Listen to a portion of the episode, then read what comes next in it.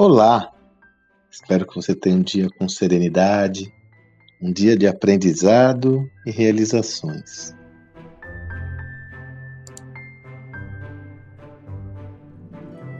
Uma das questões que mais me instiga e gera uma motivação para que eu estude cada vez mais, pesquisando e buscando referências, é a seguinte: por qual motivo as empresas não conseguem se transformar?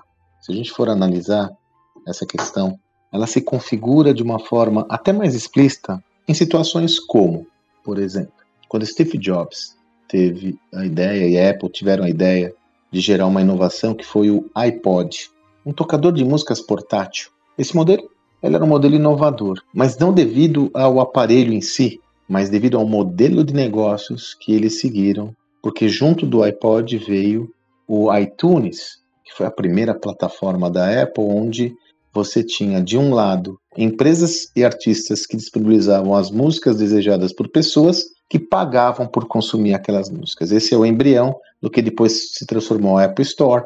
Esse é o embrião de boa parte das plataformas tal qual nós conhecemos. A grande motivação, por exemplo, só no que tange a plataforma do Spotify, no Napster lá atrás e assim por diante, né? Aliás, esse modelo foi muito inspirado no Napster, que não deu certo, mas Steve Jobs e a Apple entenderam que ali havia uma mecânica interessante a ser trabalhada. Porque até então, se você é mais jovem, você não sabe, mas nós usávamos Walkmans. Walkmans. O, o tocador de música portátil era um Walkman, você colocava lá uma fita cassete ou um CD. Pois bem, quando a Apple lançou o iPod foi um estouro. Quem foi o responsável por inventar? O Walkman foi a Sony. Por que o pessoal da Sony não conseguiu reagir a tempo? Já que a Sony, além do equipamento, podia fazer uma derivação do seu equipamento, já tinha construído um MP3, inclusive ela tinha a gravadora nas mãos. Por que ela não conseguiu responder a tempo? Se nós formos estudar todo esse contexto, existem duas situações que estão muito claras nos nossos estudos. A primeira, inegavelmente, a capacidade de realização, a capacidade de execução, me desculpe. Capacidade de execução. Essas empresas muitas vezes estão divididas em silos, esses silos não se conversam, e isso elimina em muito a capacidade de execução da organização, que é incapaz de enxergar o cliente como um único elemento. Ela enxerga muito mais o foco específico no desenvolvimento de produtos do que a necessidade do cliente. Agora, existe uma outra dimensão que eu, conversando com meu amigo Sérgio Alexandre, que atuou durante mais de 16 anos na PwC, ele foi o sócio um dos sócios responsáveis pela transformação, de, pela prática de transformação digital da PwC, que ele me trouxe que eu achei muito interessante. Ele falou, Sandro, eu percebo que muitas vezes a empresa não se transforma porque ela não aceita que pode fazer aquilo. Ela não entende que ela tem a capacidade e a competência para se transformar. Então, além da capacidade de execução, eu trago um outro elemento para você.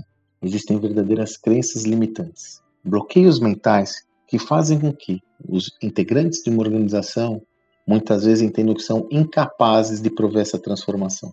Em algumas situações eu percebo que até os recursos estão todos disponíveis. Em algumas dinâmicas que eu faço com empresas, surgem ideias e uma pergunta que eu faço é: por que vocês não fizeram isso ainda? E aí a consequência dessa minha pergunta é um silêncio meio que é, perturbador ou constrangedor.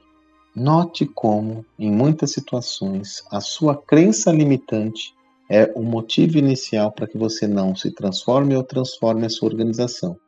É a sua falta de entendimento que você pode. É a falta de entendimento que você tem a capacidade, como indivíduo e como líder de uma organização, de se transformar, de mudar, de absorver novos conhecimentos e novos conteúdos e criar um novo. Uma forma legal para fazer isso é você mitigar ao máximo o risco criando mínimos produtos viáveis que vão lhe dar indícios e pistas se aquele novo caminho é virtuoso mesmo. Então, antes de você desenvolver o maior aplicativo possível para o seu negócio, que tal desenvolver algum com poucas funcionalidades para entender se realmente elas são valiosas e serão adotadas pelo seu cliente? Mais uma vez se evidencia a importância de trabalharmos a expansão da nossa mente como indivíduos para que haja consequências na nossa organização. Entender que não somos capazes é o começo de uma sentença clara de que não seremos capazes de nos transformar. Portanto, foque na sua capacidade de realização e execução e no seu entendimento que sim, é possível se transformar.